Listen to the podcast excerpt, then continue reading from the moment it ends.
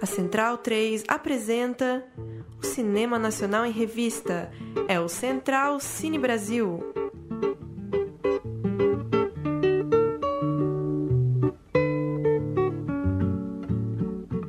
Alô, alô, amigo ouvinte da Rádio Central 3, começando mais um Central Cine Brasil, nosso encontro semanal para tratar do cinema brasileiro. Toda quinta-feira tem um novo Central Cine Brasil para você no Spotify, no seu feed de podcast, também em central3.com.br. Edição de hoje, número 168, 168 que vai falar muito de Diz a Ela Que Me Viu Chorar, vai falar também do Fórum Doc BH, do Festival de Brasília, das estreias da semana no Cinema Nacional, enfim, tudo que está rolando no audiovisual brasileiro, no nosso papo semanal aqui no Central Cine Brasil. Eu sou Paulo Júnior, tenho uma vez a companhia de Murilo Costa. Dale, Murilo. Boa noite. Estamos hoje no Dia da Consciência Negra, né? Gravando no dia que seria o dia da estreia do Marighella, inclusive, que não estreou. Falaremos um pouco disso também. E por telefone, estamos com a diretora Maíra Buller, co-diretora dos filmes Elevador 3.5 de 2007, vencedor do É Tudo Verdade à época, também de Ela Sonhou Que Eu Morri em 2012 e do, do mais recente A Vida Privada dos Hipopótamos de 2014. Agora ela está em cartaz com seu novo longa, sua estreia como direção solo. Diz a ela que me viu chorar, um filme que a acompanha durante seis meses a vida de pessoas num hotel social no centro aqui de São Paulo, na área da região conhecida como Cracolândia, um edifício que fazia parte de um programa municipal de redução de danos, acolhendo pessoas é, usuárias do crack e que, infelizmente, não está mais. Programa esse que não está mais em vigor aqui na cidade de São Paulo. O filme rodou por uma série de festivais pelo mundo, passou aqui pelo oitavo olhar de cinema, passou também recentemente pela Mostra de São Paulo e agora chega aos cinemas, também com um lançamento simultâneo no VOD, parte da sessão vitrine. Maíra, muito obrigado por nos atender. É, muito boa noite e qual que é a sua seu, seu primeiro comentário sobre essa chegada do filme ao circuito. Queria que você contasse um pouco a participação nesses festivais, como que você chega para essa estreia no circuito. Muito boa noite. Boa noite, boa noite a todos. É um prazer estar aqui. Olha, é surpreendente essa chegada, na verdade. Assim, é um filme relativamente pequeno, né, um documentário. E eu estou muito surpresa em como o tema do filme é, atrai as pessoas mais diversas para o cinema, assim, e, e, e aí é, realmente tem sido um, uma descoberta todos esses debates, muito legal. E minha primeira pergunta, antes de passar aqui para o pessoal, o Lucas Borges também já está aqui com a gente. É, Maíra, queria que você falasse um pouco como que você chegou nessa abordagem, nesse dispositivo do filme. Desde o começo você já entendia que era um filme para ser feito é, dessa maneira, com esse nível de presença junto às pessoas, com eles interagindo entre eles. É, enfim, uma pergunta mais hipotética sobre as outras formas de se fazer um documentário. Como que você se deu conta de que tinha que ser esse o clima, esse o, o lugar da câmera e o lugar da diretora naquele prédio? Olha, foi um longo processo. Eu sabia que eu queria fazer um filme sobre a experiência do crack, mas eu não sabia que filme seria esse. Eu ganhei um edital de desenvolvimento e o edital era basicamente uma pesquisa em busca de, de um filme, o projeto que eu tinha. E com isso eu tive a oportunidade de ficar um ano pesquisando e me relacionando com as pessoas ali na região da Luz, na chamada Cracolândia, conhecendo personagens, testando possibilidades diferentes de, de filmes e, e, eu fui aprendendo esse filme ao longo do processo. Eu fui aprendendo com as pessoas que tipo de filme seria interessante fazer, que tipo de filme seria legal é, para eles e que tipo de filme seria legal para mim. Assim. Eu cheguei dizendo que eu não queria fazer uma reportagem, que o que eu estava fazendo é, não era o que a maioria dos jornalistas faziam ali e, mas assim, mas me abri para esse processo junto com eles. E o filme nasceu desse encontro mesmo, assim. Então, costumo dizer que eu aprendi não só sobre a vida, né, mas também sobre cinema, porque muitas das coisas formais que tem no filme foram propostas por eles e eu fui, a gente foi embarcando junto nessa história. É, Maíra, aqui Murilo falando. Eu vi uma entrevista que você comenta que já estava com eles há algum tempo e agindo ali na região já há algum tempo antes do filme surgir, né, do filme acontecer. E no momento em que o filme estava para acontecer, aconteceu também o programa Braços Abertos. E daí eles foram para um motel, uhum. né, e uhum. mudou a condição.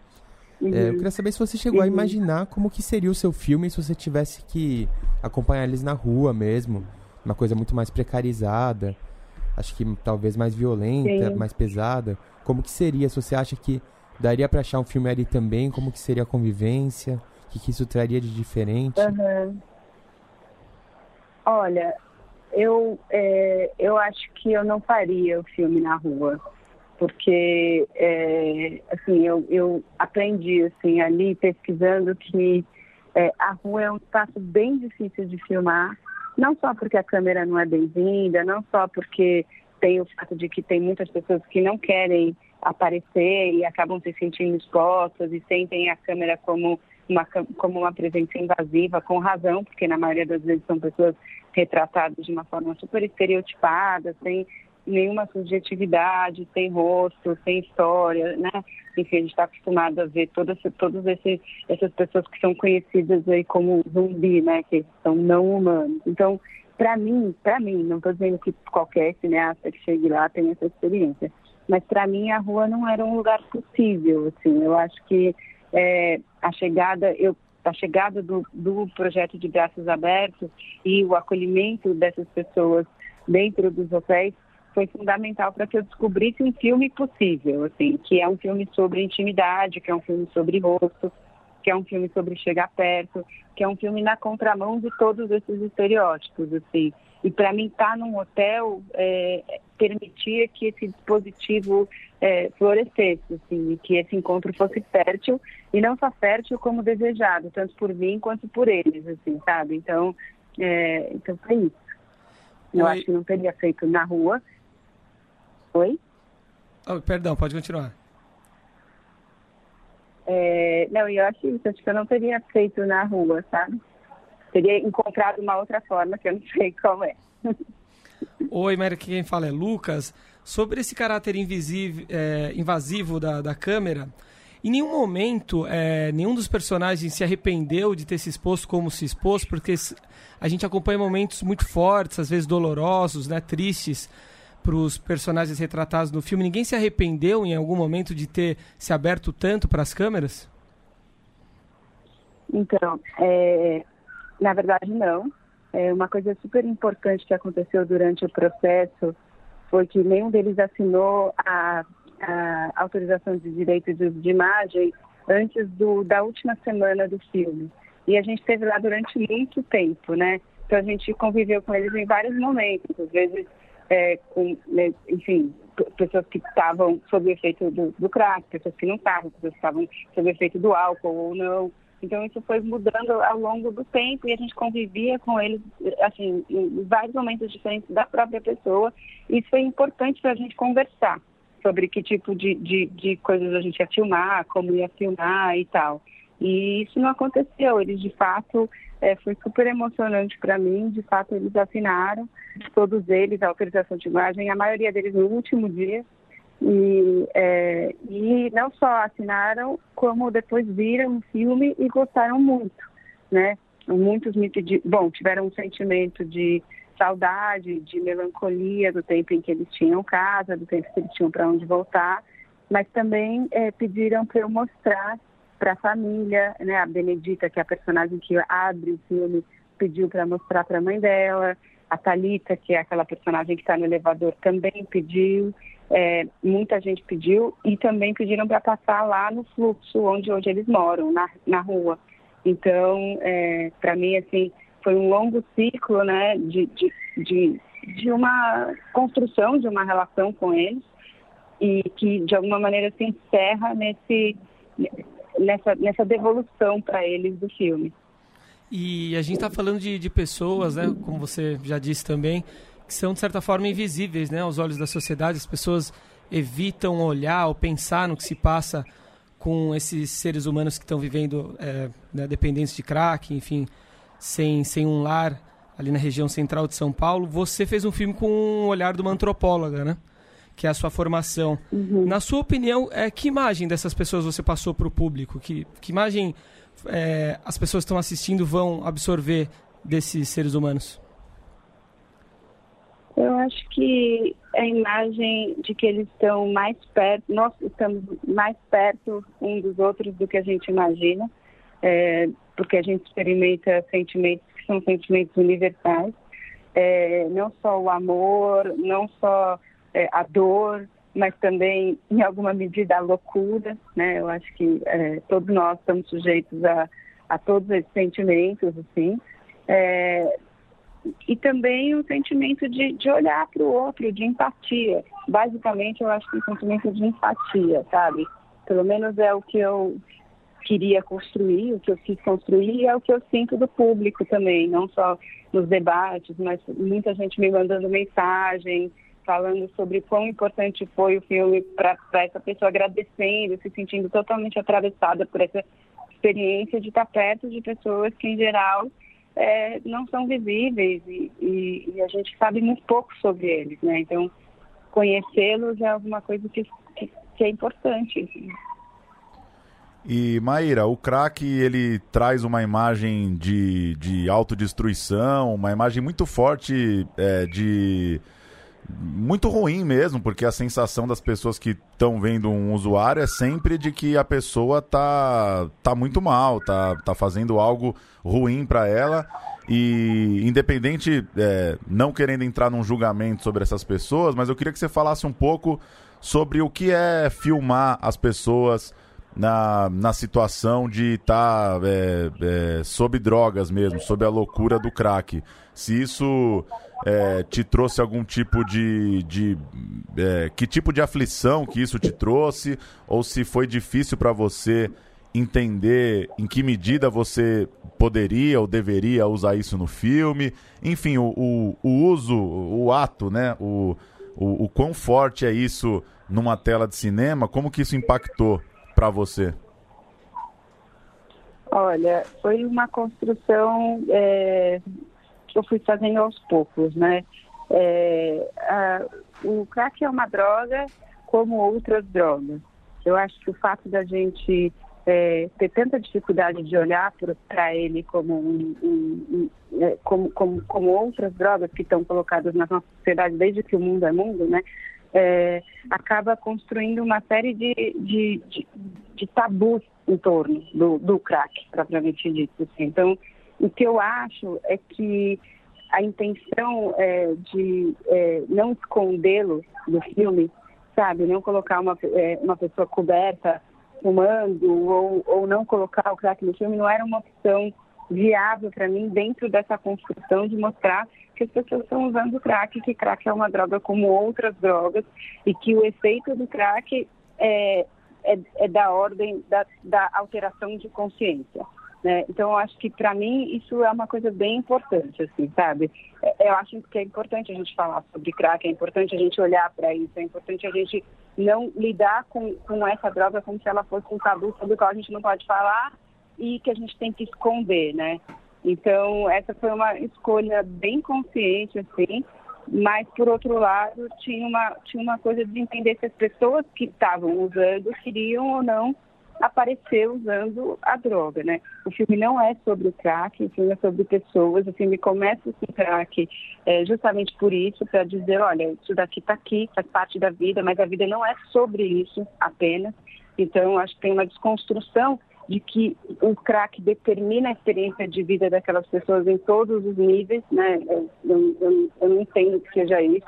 Eu entendo que são pessoas em extrema vulnerabilidade, o fato de estarem tão vulneráveis, de não terem acesso a um monte de direitos que, que outras pessoas têm, faz delas é, é, o que, é o que faz elas estarem no lugar que elas estão, né? Assim, então, é, é muito mais sobre vulnerabilidade do que sobre crack. Na verdade, acho que o crack ali ainda é o menor dos problemas, porque a gente tem uma história de 400 anos é, excluindo essas pessoas da vida é, do acesso a, a, um monte de coisas, como casa, comida, educação e tudo que é tão importante, sabe? Então, na verdade, para mim, é, eu, não, eu não tinha um problema com mostrar o uso de crack. Claro que é, com cuidado, claro que com respeito, claro que, é, mas sem, mas sem julgamento, entendeu? Sem julgamento dessa droga em especial, sabe? Eu acho que ela é uma como outras. Aí, é, do ponto de vista deles, a gente pode conversar muito sobre, né? Coloca, não coloca, e aí foi uma conversa. E as pessoas que apareceram é, fubando são pessoas que quiseram aparecer dessa forma, porque entendiam que, que tudo bem, que não tinha nenhum problema. Aquele era um projeto de uso assistido, né? no qual as pessoas que estavam ali estavam se revinculando socialmente, estavam trabalhando, estavam, é, enfim, uma luta de construção de relações afetivas que está ali no filme né, muito presente. Então, eram pessoas que, assim, que, que tinham um uso, é uma palavra estranha, mas tinham um uso funcional do crack, quer dizer, fumavam crack, mas estavam aí é, vivendo a vida, trabalhando, conseguindo se relacionar, retomar a relação com família, esse tipo de coisa. É, então é isso. É, Maíra, esse tipo de cinema direto, inspirado naquela frase clássica né, do cineasta como uma mosca na parede, parece simples de se fazer, mas nesses, nessas situações extremas é um desafio muito grande, né? Nas situações de filmagem que você enfrentou, por exemplo. E eu queria que você falasse pra gente como que é isso nos bastidores ali mesmo, enfrentar esses momentos de tensão, de repente quando sair uma briga, agressões, e também os momentos em que aquelas pessoas olham para vocês e querem interagir, né? Buscam um apoio, buscam um sentimento, querem contar uma história com mais interação, uhum. fugindo dessa questão do distanciamento do cineasta. Como que é lidar com isso ali no momento em que você está tá gravando? Olha, é, eu, assim, muitas das coisas que estão no filme é, foram propostas por ele. É, a relação da Benedita e da Rita, que é uma relação que a gente acompanha bem de perto, né, essa história de amor entre elas, o fato da gente filmar daquele jeito é porque elas propuseram assim, né? Elas falaram, ah, quer filmar? Quero, vá, vamos filmar, vamos. Entra aí, chega aí, tá bom aqui a câmera para você? Tá bom. Tá, tô, tô, ligando a câmera, liguei. Tá bom, tá ligada, pronto. A cena acontecia. Tem cenas no filme que foram filmadas assim na segunda semana. E tinha uma relação enorme ainda construída é, com elas para elas terem tanta é, intimidade. Mas, na verdade, a gente fala de uma câmera é, invisível, mas no processo ela é extremamente visível, né? Eu tinha ali eu, o diretor de fotografia, que é o Léo Bittencourt, o técnico de som, que é o Juliano Zoppi, e a Beatriz Carvalho, que é a produtora, sempre junto, sempre perto e sempre é, é, com eles em cena. Então, assim, e, o, e o, o filme inteiro captado em boom. A gente não tem um na tela bom com vara, com aquela pelúcia enorme né, é, na ponta. Então, assim, é, aquilo que acontecia eram acontecimentos que estavam dados nesse, nesse, é, é, nesse, nessa interpretação de si, nesse ambiente que já era um ambiente cinematográfico que estava dado ali. E, e, as pessoas que participavam, participavam desse jeito. Então, na verdade, se você perceber, a Benedita fala com a câmera, o Fernando fala com a câmera bastante, né? Tem uma coisa de comentar e de. Outra coisa que a gente fez foi compartilhar material durante a filmagem. Eu mostrava partes do filme para eles, que a gente tinha filmado, e daí eles iam se entendendo nesse processo e se, e se inventando. As brigas, é, na verdade, a gente, naquele momento da briga, que é a, a, principal briga do filme, a gente ia filmar um dos personagens, e aí o personagem entrou numa discussão, a gente entrou no quarto dele, e, e a, o Juliano e o Léo entraram e eu saí para pedir ajuda porque eu percebi que a briga é, ia acontecer, que podia acontecer alguma coisa. Eu saí correndo para chamar o técnico social, que é o Kaique, que você vê depois chamando o SAMU. É, esse, é, então, essa situação foi uma situação imprevista, a gente não estava ali para filmar uma briga, é, e, e, a gente não filmou uma briga no sentido de que a briga saiu de campo, né? Assim, ela está fora de quadro. É, a gente viu muitas brigas, mas a gente não tinha a intenção de filmá-las, é, a não ser quando elas aconteciam, é, como, como, essa, como essa briga aconteceu. E foi, foi um pouco assim, o Léo manteve a câmera ligada e, e depois, conversando com ele sobre o fato de que sim, a violência é parte dessa experiência, a, toda, todo, todo esse lugar de vulnerabilidade ele é atravessado por muita violência também.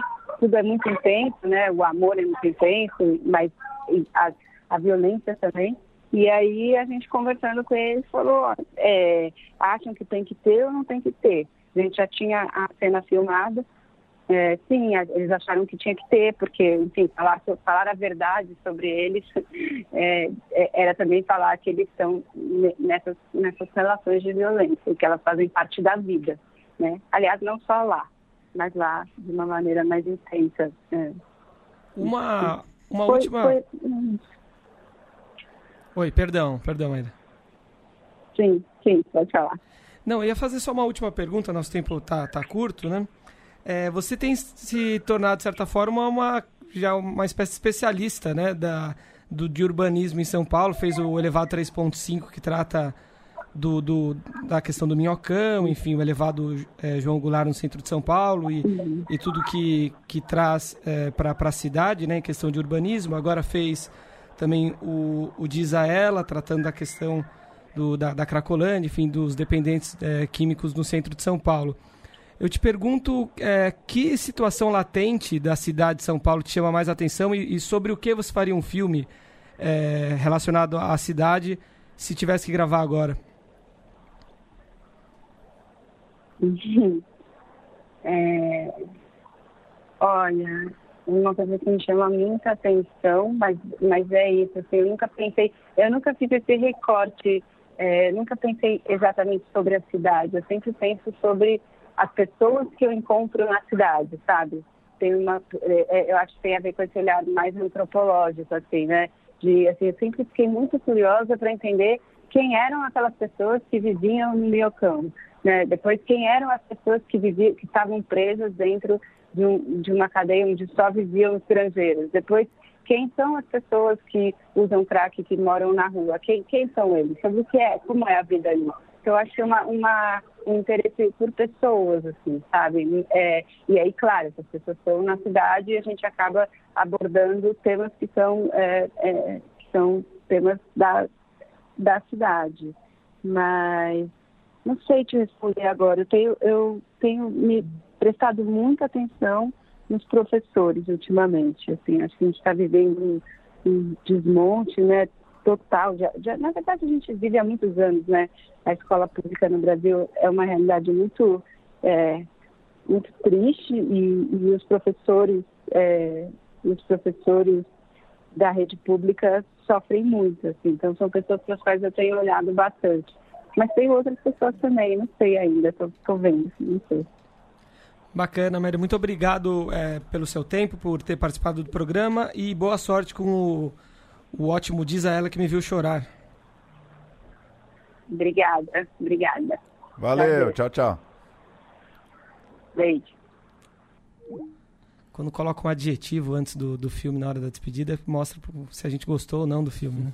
Eu gostei bastante do, do Diz a Ela. É, muito bom, né? É interessante, duas coisas eu vim pensando. Uma é como a, essas coisas dos programas públicos passam rápido, né? já deu tempo de. Já deu tempo de. Opa, desculpa, subir demais aqui a trilha. Já deu tempo do programa acontecer e já acabar algum tempo, a ponto das pessoas que assistiram o filme já assistirem com uma certa nostalgia do tempo em que eles moravam lá no prédio, né? A gente não tem tanto essa dimensão no dia a dia de como as coisas vão passando rápido e o, o filme ajuda a lembrar isso, né? Nem, nem tinha essa dimensão tão grande que já fazia tanto tempo que tinha Três acabado anos, né? o programa, né? É, e... também humaniza essa questão de como você pega, começa uma coisa, outra prefeitura vem, não termina e ignora que tem um lado humano ali por trás, né? Que várias pessoas vão ser desamparadas, estavam recomeçando a vida, voltando a ver seus familiares e de repente voltam para a rua, né? É curioso é ver o dia a dia dessas pessoas, né? É, como a, a Maíra disse, o quão dramática é a vida para eles, né? Da questão amorosa, no relacionamento humano. E é curioso ver também essas pessoas vivendo debaixo de um teto, né? Como essa questão da empatia mesmo. A gente cria empatia por elas porque vê semelhança, né? No, na forma como elas vivem. E agora isso não existe mais. Elas estão vivendo na rua de novo. Né? É, aquele pouquinho de dignidade que o, o teto dá para as pessoas já te faz ter um outro grau de empatia, né? Que na rua é difícil ter. Uhum. Ela falou no começo, né, de que ela foi pensando nesse dispositivo durante o filme. Acho que isso fica bem claro, assim, né? Um, é, como todos os documentários, mas talvez esses mais diretos deixam ainda mais claro, né, a ideia de como o documentário é um exercício ali do encontro também, né? É muito curioso conseguir. Acho que o filme tem um, um tom muito preciso, assim, né? Para mim o principal elogio seria essa segurança da equipe mesmo, né? De não escorregar e também não ficar é, propondo coisas mirabolantes, né? Não é um filme que se, se propõe a ser um filme híbrido, que vai experimentar outras reações e outras ações da, da galera que está lá. Ao mesmo tempo, muito sensível, que não é um simples filme de documentarista retratando um objeto ali. Transparece mesmo na tela e acho que acho que é o que deve deixar a Maíra mais contente, é que transparece na tela o fato de que as pessoas construíram um filme junto com ela, né? Num, não é tão simples você chegar num lugar e pedir para duas pessoas falarem sobre seus sentimentos como se nada tivesse acontecendo, então dá para sacar que parte muito delas, né? Bacana. Falar das estreias de hoje e depois falar dos festivais, dois filmes só, O Bicho é Travesti, do Kiko Goifman e da Cláudia Priscila, e A Vida Invisível, de Karim Ainus, chegando aos cinemas nesse 21 de novembro, na reta finalzinha né? do ano. Muito bons, né? O Bicho é Travesti ainda não vi, mas. Muito bom. Verei no final de semana. E a gente, acabo, cheguei um pouco atrasado porque acabei de sair da sessão do, de A Vida Invisível e a, a Ju definiu com maestria, é um nó na garganta mesmo, né? Você compôs a tempo aí das ah, mais ou menos, viu? Não, mais ou menos. Que é realmente um espetáculo de filme. Tem que torcer pro júri do Oscar ter muita mulher e muitos homens sensíveis à causa feminista. Porque se, se tiver, eu acho que aí o Oscar está garantido. Bom filme, né? A Muito concorrência é, é, brava, né? Sim. Semana que vem a gente faz o programa de A Vida Invisível com as entrevistas com Karim Ainus e Carol Duarte, a Eurídice.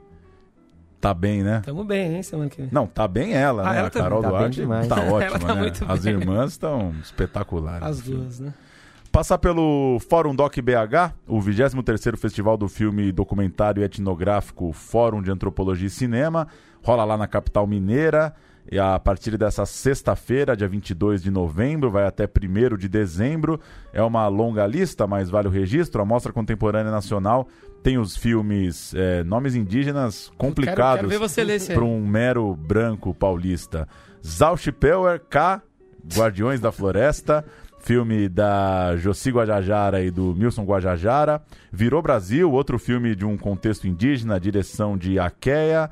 Rajikaikia, Aracurânia, Petua, Acautiaia, Sabiá e Parânia, uma produção coletiva dos Auaguajá. Um filme de verão, passou aqui pelo programa, da Joserfati. Tudo que é apertado rasga, do Fábio Rodrigues Filho. Swing Guerra, da Bárbara Wagner e do Benjamin de Burca. Sete anos em maio, do ótimo diretor Afonso Shoa. Sem título número 5, A Rotina Terá Seu Encanto, de Carlos Adriano. Quantos eram pra tá, do Vinícius Silva, O Último Sonho, do Alberto Álvares, Motriz, da Thaís Amor Divino, vencedor do Cine Baru, hein? O Motriz, Olha lá, um hein? baita de um curta. Ma Mimilhau, a história dos cantos, do Jamilson, Poliana, Jacilda e Lemilda Guajajara. Capuact Netê, Dia de Caçada, do Dami Bechum, Chauawassa. Uh, Dami Cachementuk, Chapu Sibo, Dani, Damba, Chauauatsa, Tumi Rieli Mates, é, obra coletiva dos Mates, aldeia lá do Amazonas. Entrevistas do coletivo Olhares Impossíveis. Enquanto estamos aqui, da Clarice Campolini e do Luiz Prete. Eleições Filmaço, Aço, da Alice Riff. Chão, da Camila Freitas. Casa, outro recém-entrevistado aqui no Central Cine, da Letícia Simões. Bup, da Dandara de Moraes. Bicha Travesti, acabamos de citar. Baco é bom, Bomb sem tequibô, Menino soprando cana fina, outra produção coletiva lá dos Matiz. E a Rosa Azul de Novales, do Gustavo Vinagre e do Rodrigo Carneiro. A programação tá lá em forumdoc.org.br. Ótima seleção e fiz questão de ver, de ler para mostrar que é um dos poucos festivais que preza de verdade pela diversidade das produções, né? É legal, o né? Fórum Doc não é cascata. Tem filme de coletivo, tem filme de gente que nunca fez cinema e tem filme grande também, premiado na Europa. Tem de tudo. Acho que é uma das grandes seleções do ano aí. É legal, depois de uma leva grande de filmes retratando povos indígenas, começar a ver os indígenas né, com a câmera na mão e produzindo as suas próprias obras, né? Isso é muito importante. É, porque a verdadeira evolução do cinema é essa, né? Que É. as próprias pessoas possam se retratar, que cada estado faça seu filme, cada cidade faça seu filme. E é o que tá acontecendo, né? A gente tá vendo coisas que a gente nunca tinha visto no cinema antes. E começa também nessa sexta-feira, dia 22, a edição número 53 do Festival de Brasília. Tem programação até o dia 28 de novembro. São três filmes ao concurso. O Traidor, do italiano Marco Bellocchio. Bom, hein? Tá, tá concorrendo a uma vaga no Oscar também, né? Tá. Bom, Tem dedo brasileiro, né? Gulani Filmes. Gulani Filmes e tem cenas no litoral, né? Com Maria Fernanda Cândido. olha lá. Giocondo Dias, Ilustre Clandestino, de Vladimir Carvalho. E Boca de Ouro, o novo filme do Daniel Filho. Os sete filmes da competição são O Tempo que Resta, documentário Calango, da Thaís Borges, Lupe, filme do Mato Grosso, é, do Bruno Bini, O Mês que Não Terminou, documentário da dupla Francisco Bosco e Raul Mourão, do Rio, Volume Morto, ficção paulista do Cauê Teloli, Alice Júnior, ficção paranaense do Gil Baroni e A Febre, é, já premiado filme da Maia Darim, lá do Rio. Tem também Piedade, o novo longa do Cláudio Assis, que é tricampeão do Festival de Brasília. Gente, é como favorito? Ele tá É vivendo dos prêmios do É muita Festival de cascata, é muita cascata ganhar de novo, né? Piedade que tem Fernanda Montenegro, que estreia também em dezembro em O Juízo, né? Do Andrucha. E tá na, tem uma ponta no Vida Invisível, né? Uma ponta. Uma ponta, mais Uma respeito. Aparece pouco, mas aparece bem, né? Você se deu respeito. Aparece pouco. É, são 10 minutos de filme, né? Mas assim, aparece bem, mas muda tudo. Muda, ela, ela é responsável pelo nó na garganta, mas de 2 horas e 20 de filme ela aparece em 10 minutos, por isso que eu Porra. falei ponta. Mas é, É uma baita ponta. É um é pontão. Como citamos no começo, hoje, 20 de novembro, era a data marcada para a estreia de Marighella, de Wagner Moura. Foi exibido em Lisboa no final de semana. O diretor, mais uma vez, disse que a censura no Brasil hoje é um fato.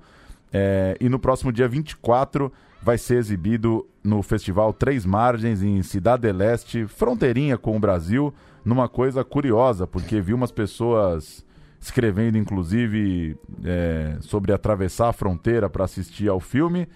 E, enfim, já falamos aqui nas últimas semanas.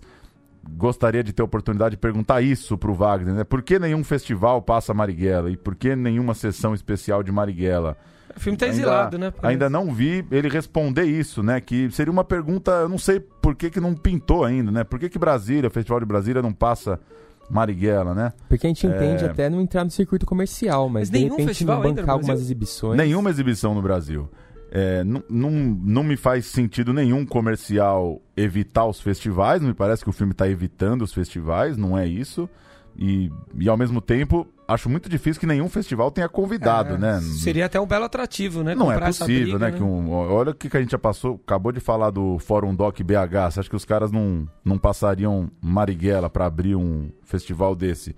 Então, é só essa minha pulga atrás da orelha aí, entender por, por que, que a produção não promove sessões, né? É, no Brasil, se o problema é financeiro em relação à à distribuição e a, a consolidar ali a, a- a- o orçamento para distribuir. O Festival do Rio acontece esse ano ainda, né? Não, não Acontece em aconteceu. dezembro De agora. repente, uma surpresa pro Festival do Rio. Não sei que é o grande festival que resta, né?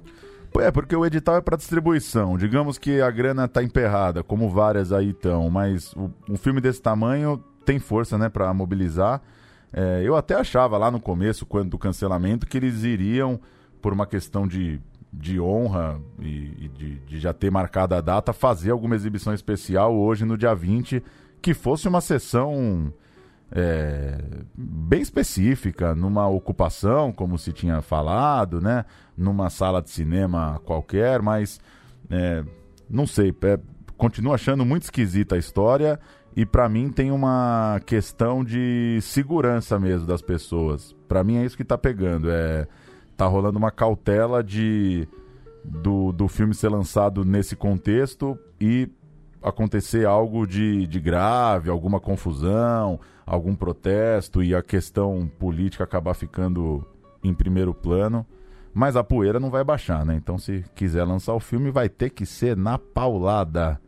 Infelizmente. É, vale Porque comprar a não- briga, as né? coisas não vão ficar mais fáceis ano que vem, do nada. Então, É, tem muito tempo pela frente ainda pra, de- a, desse estreia, governo. a pra estreia vai ser uma merda. o filme. A estreia vai ser uma merda. Vai ter ovo na fila do cinema, vão rasgar pôster. É o Brasilzão, assim. Não vai ter muito como fugir disso. É. Mas, enfim. Mas pra quem queria lançar o filme durante a eleição, né?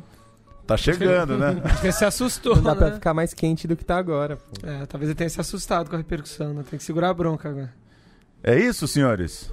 Isso aí, até o Vida Invisível na semana que vem. A semana, eu- esse programa tá indo ao ar 21 de novembro, 28 de novembro, então, o programa de A Vida Invisível.